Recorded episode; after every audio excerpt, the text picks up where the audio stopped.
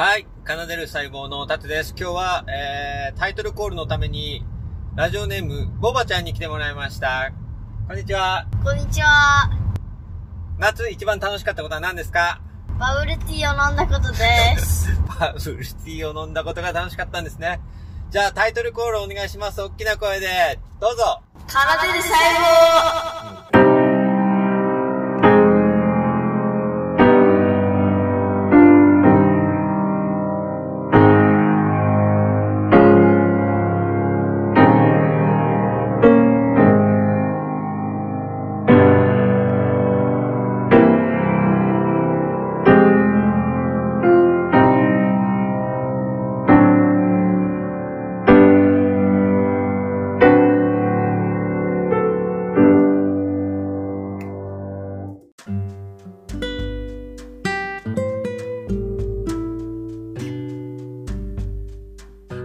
細胞の話をするんだったら細胞を作れば一番わかるって言ったじゃん。あの自由研究とか工作とかと一緒でさやっぱり自分で体験した方がいいと思うのね、で和音の話とかさ、ご5度の話5度が自然な話とかを自分で音楽を作ってみて、大工の合唱の一番最初の出だしって、ラとミだけでできてるのね。うん。曲が。うん。ラトミだけ。ねラとミとだけ、でラ入ってるじゃない？レ,、レミラシだったじゃん。うん。だからベートーベンは、その さっきあなたには4つあげたけど、2つだけであんなに素晴らしい曲を作ってる。マジ？そうか。そうか。じゃあ、ベートーベンは4つだけど、まず僕には、これベートーベン2つ。2つか。この4つだけだね。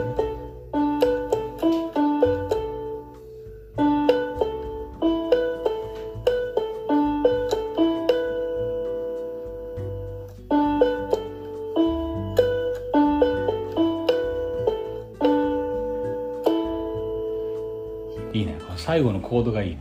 あ本当？そう。だっうん。何その、ん。なんでそういうふうに思ったの？これをやろうと思ったの？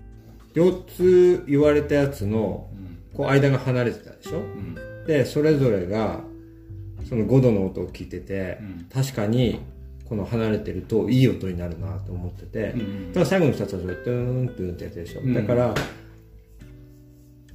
全部の、全部押すやつもちょっと一回は入れたいなと思ったし、そう。あの、で、どこでやろうかなと思ったら、やっぱ最後の方が落ち着くなと思って、前は、あの、そのリズムをこう入れて、で、まあ、ドドラムと一緒で一個音抜いてみたり、リズムを中から抜いたり足したりとかしたら、なんかそれっぽくなるなと思って、まあこの最初の課題曲として、4つの鍵盤で作ってくださいに合うかなっていうのと、優等生だから、あの、なん話でそうな顔してるわけ。話でこう教いいじゃん自分でえ、これ頑張って作った、うんこれ100点満点ですっていいじゃん。自信ある。っていうか、お俺、俺頑張ったじゃんって思うのね。そういいんじゃない全然それでよかった。よかった。いやだから恥ずかしいよね答えはないわけ。答えはえなんで恥ずかしい？そんなこと言ったら、ん。ダメよ。初め初め捨て初めての恥ずかしさ。嘘 何が恥ずかしいんだよもういいや。でも絶対同じことさせられたら恥ずかしくて出せなくなっちゃうかもしれない。なんで恥ずかしい世の中の人たちは多分、あの、初めてこうみんなに曲を作っていきなり、あの、演奏してくれって言われたら結構恥ずかしいと思うよ。僕らみたいなうん。40代は、こういうところで失敗をさらけ出さないと、うん。若い人がついてこない。よ確かに。そう若い人は面白いこのおっさんっていうふうに思わせないといけないから、う。ん。そう。まずね、そこね。そそこ振り切る余裕で練習ね。余裕で、これが俺の音楽だと、聞けぐらいの感じで。あーそう。そうじゃあもう一回言って紹介して。これをさ、えー。ももっと自信持って。はい。もうね、自分の感性を信じた結果、すぐ出てきました。聞いてください。イメージは？イメージは何だったんですか？もうイメージは、タイトルあのーこうカルロスと出会って自分の中の才能が今引っ張られてますよっていう感じ。そう思って聞くとそういう気がしてくる。なんか導かれるように取りつかれるように連呼しているそうそうそう導かれるようにです。はい。この曲はそう今いいですよ。100点満点。はいありがとうございます。導かれるようになりま導かれるようにうん、あなたがいなかったら出てこなかった。この曲。そうですか。はこの導かれるように素晴らしいと思いいます。あよかったです。はい。もう100点満点ですね。あ本当に。そうです。たった4つの鍵盤で。導かれるように聞こえるも？聞こえた、はい。じゃあ皆さんはい。皆さん聞いてみましょう。もう一もう一回もう一回行くの導かれるように。はい。皆さん黙って聞いてください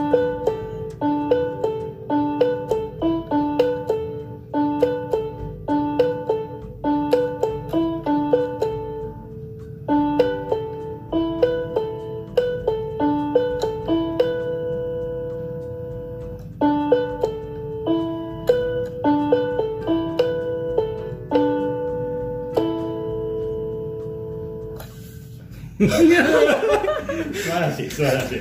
導かれてた？導かれてる。導かれてる。すごい最初に戸惑いを。す最初は導かれてないです。よねそうそうごいよね。あれ？俺何やってんだろう。大丈夫？俺大2丈夫？回ぐらい止まってから、あまあいいか。っといろいろやってみる最後なんかじゃあみたいな感じにしちゃってるし。うん。いやねあのやっぱちょっと練習してみて録音する前に、でこれだっけ？って弾きながらちょっと戸惑ったねそ途中で、途中の、心の迷いも現れて。うん、素晴らしい、そんな感じです、はい。これが課題曲の一番。はい課題曲1番。ははいい、じゃあ2番やってください。2番いきますよ。はい。2番はその4つの幅が狭かったんで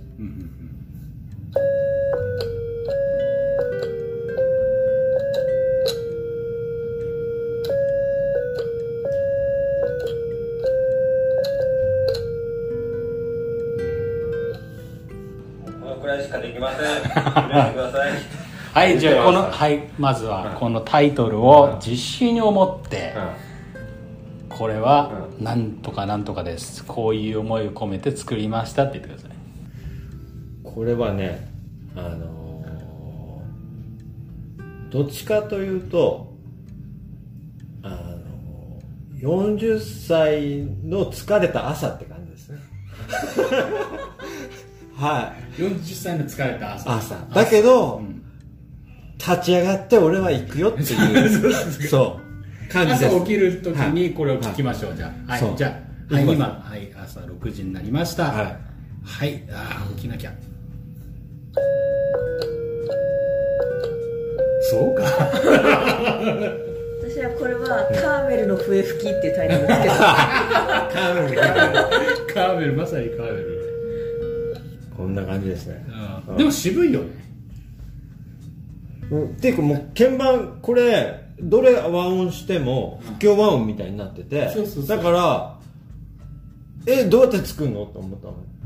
であこれだけなら聴けると思ってなんかいろいろ試した結果残ったのがこれだった。のああ、ありがとうございます。だからだからあのドレミファソラシドがさ結構新しい音階だって話したじゃない、であれってやっぱりこういろんな音階があって淘汰されてっちゃうのよ。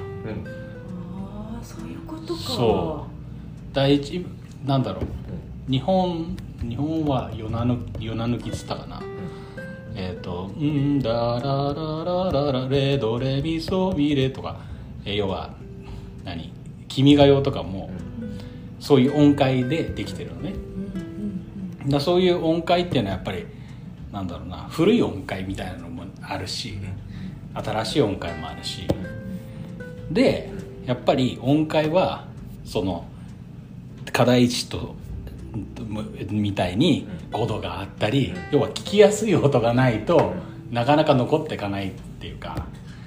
だからこういうその人工的なバッハ BACH ってバッハのバッハが作ってえーバッハを引用するときにいろんな作曲家が BACH って音を出してるんだけど非常に人工的なわけ。だからこんなこんこんこんなって言っちゃうけどこのモチーフはほぼ使われないわけよ、うん。だから人工的に音楽を作ろうとすると結構大変だしそのまあ苦労が分かってくれただけでもいいかな。とちゃんと苦労してるじゃない？そうそうそう。あのね2曲目はね同じぐらい時間かけたのにここまでしか出なかった。あででもよく考えるとこれをね乗り切ら切らなきゃいけないと思ったの。だから自優等分に。あ生だから。ああいうそうだ。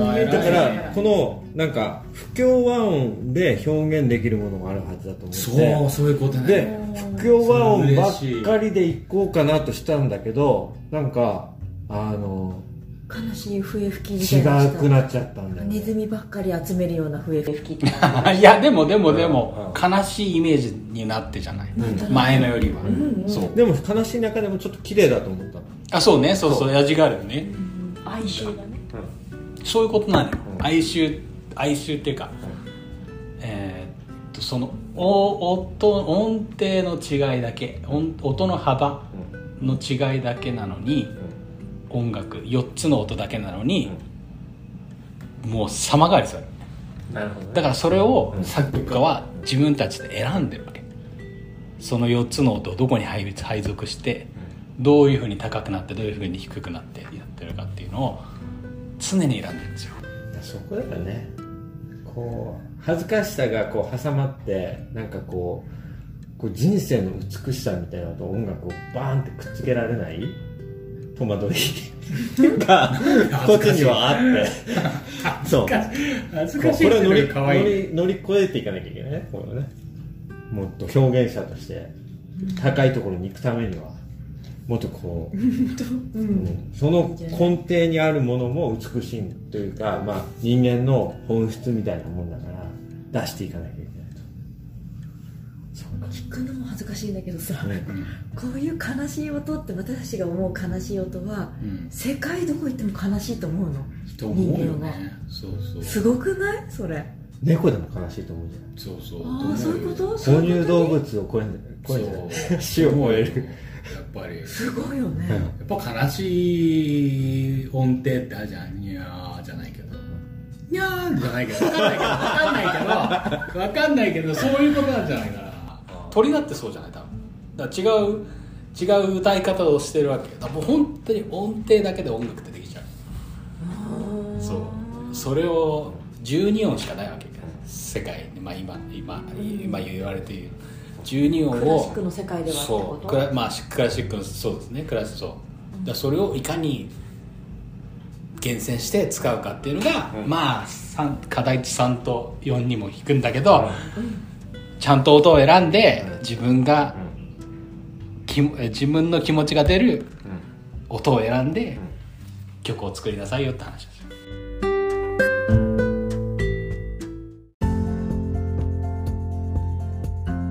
はい、聞いていただきました。いかがだったでしょうか？まあ、あのシーズン3が始まりました。和音、リズム、そしてフレーズ、メロディーというものを学んできたんですけども、さらに理解を深めるためにですね、作曲指導というのが始まりました。なかなか あの、面白い回だと思いました。で、まあ、こうやってね、カルロスさんから曲を理解するために、ちょっと課題というものをもらって取り組んだんですけど、もう、ポッドキャストでね、公開されることが決まってますんで、僕ももちろん、あの、全力で取り組みました。ね。っていうのはね、やっぱ恥ずかしいんですよね。で、その恥ずかしさを持ってちゃいけないというね、あの指導が入っていたのを、まあ、聞いてもらったわけです。はい。で、まあ、でもこれ聞いて、逆に僕の方から分析するとですね、やっぱカルロスさんさすがにこう、あんまり恥ずかしさを感じない人なんだなっていうことを思いました。で、あとは、まあ音楽をやってるからもちろんだとは思うんですけど、カルロスさんがこう接してる人たち、まあプロの音楽家の人たちは、もうなんか、恥ずかしさなんか考えたらもうスタートラインにも立てないっていう感じなんでしょうね。だから、ちょっとそんなところに恥ずかしさ感じてたらもう、始まんないよみたいな感じで、そこに関してはスパッと鋭い刀でザクッと切られたような切れ味の鋭さっていうものをね、感じました。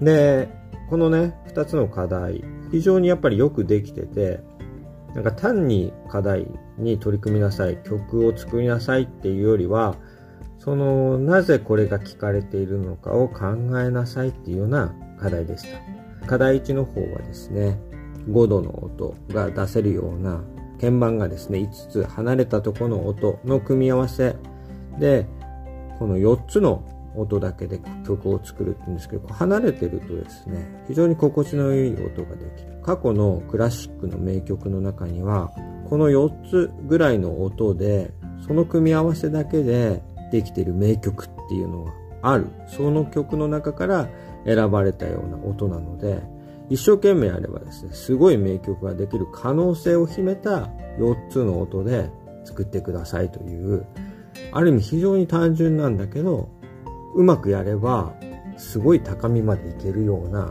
可能性を持ったところで作ってくださいっていうのが課題1で、課題2はですね、ものすごく狭い鍵盤、もう隣り合った鍵盤だけで、あの、弾くのもこう堅苦しい感じになるぐらい狭いっていう風になると、出る音もですね、こう不安な不協和音に近い、ちょっと悲しみ、えー、切ない感じの音が出ちゃう。心の狭さが鍵盤の狭さとこう繋がってるような、そんな課題にも同じようにその4つの音で組み合わせれば。で、これもまた名曲がね、あるような音なんで、頑張れば何かが生まれるっていうところだったんですね。で、同じぐらい時間かけどっちもね。だって、ポッドキャストで公開されますから、僕だって一生懸命やりました。だけど、綺麗な音ができる、その課題1の組み合わせ、幅のある組み合わせに対して、全然進まなくて、もう本当になんとか絞り出して、1個のフレーズだったっていう 感じだったんですけど、まあそれでも、これだったら聴ける音でまともな音になるかなという、まあカルロスさんも渋い感じでできてるよって話で、まあちょっとほっとしました。僕としては正直。ほっとしてるもう一個の理由は、今、課題曲4つ全部答えて、で、放送は1と2だけだったんですけど、この後ね、あの3と4の放送もしていくんですけど、まあ、しばらく 課題が僕の方に来てないので、お休みというか、課題今は作曲に向き合わなくていいっていうちょっと開放感でね、ほっとしてます。なんか、あのー、子供たちと同じでね、こう夏休みを過ごしてるような気持ちですね。まあもう、アメリカではですね、夏休み終わって学校が始まったばっかりなんですけど、シーズン3、なんかいい感じでスタートしました。まあ楽しくね、あの、作曲指導、やっぱ作るっていうことは、いろんなことを感じなきゃいけないし、そこからなんか見えてくる世界もあって、横にあのカルロスさんと、あとユリカさんがね、優しく寄り添ってくれて、もういろんな話、音楽、これ以外にも音楽の話もいっぱいしたし、科学の話もいっぱいしたんですけど、この作曲課題っていうこう、頭の中に迫る、ね、ワークショップがあるっていうことが、僕たちのこう話の話題にこう、いい影響を与えて、すごく楽しい録音になったなと思います。なので、あの、引き続きですね、シーズン3、今後はですね、細胞の話、ストレッチやヨガで、細胞がどんな風に反応しているかっていうお話と、あとは作曲課題の3と4、さらにですね、指揮者って何なのかっていうような話ですね。あの、指揮って実際何をやってるのか、指揮者コンクールっていうのはどういうふうなことをやってるのかっていうような話も聞くことができまして、指揮者というものの世界を、あの、面白い話になりました。あと僕の方は、まあ多分最後の方で紹介できると思うんですけど、研究者の、まあ海外の研究者がどんなことを考えてるかとか、そのための活動、最近の活動とかもカルロスさんに聞いてもらいました。なので、シーズン3もね、楽しんで聞いてもらえると嬉しいです。えー、今回もですね、聞いていただいてありがとうございました。以上、お相手は科学教室の先生タツでした。ありがとうございます。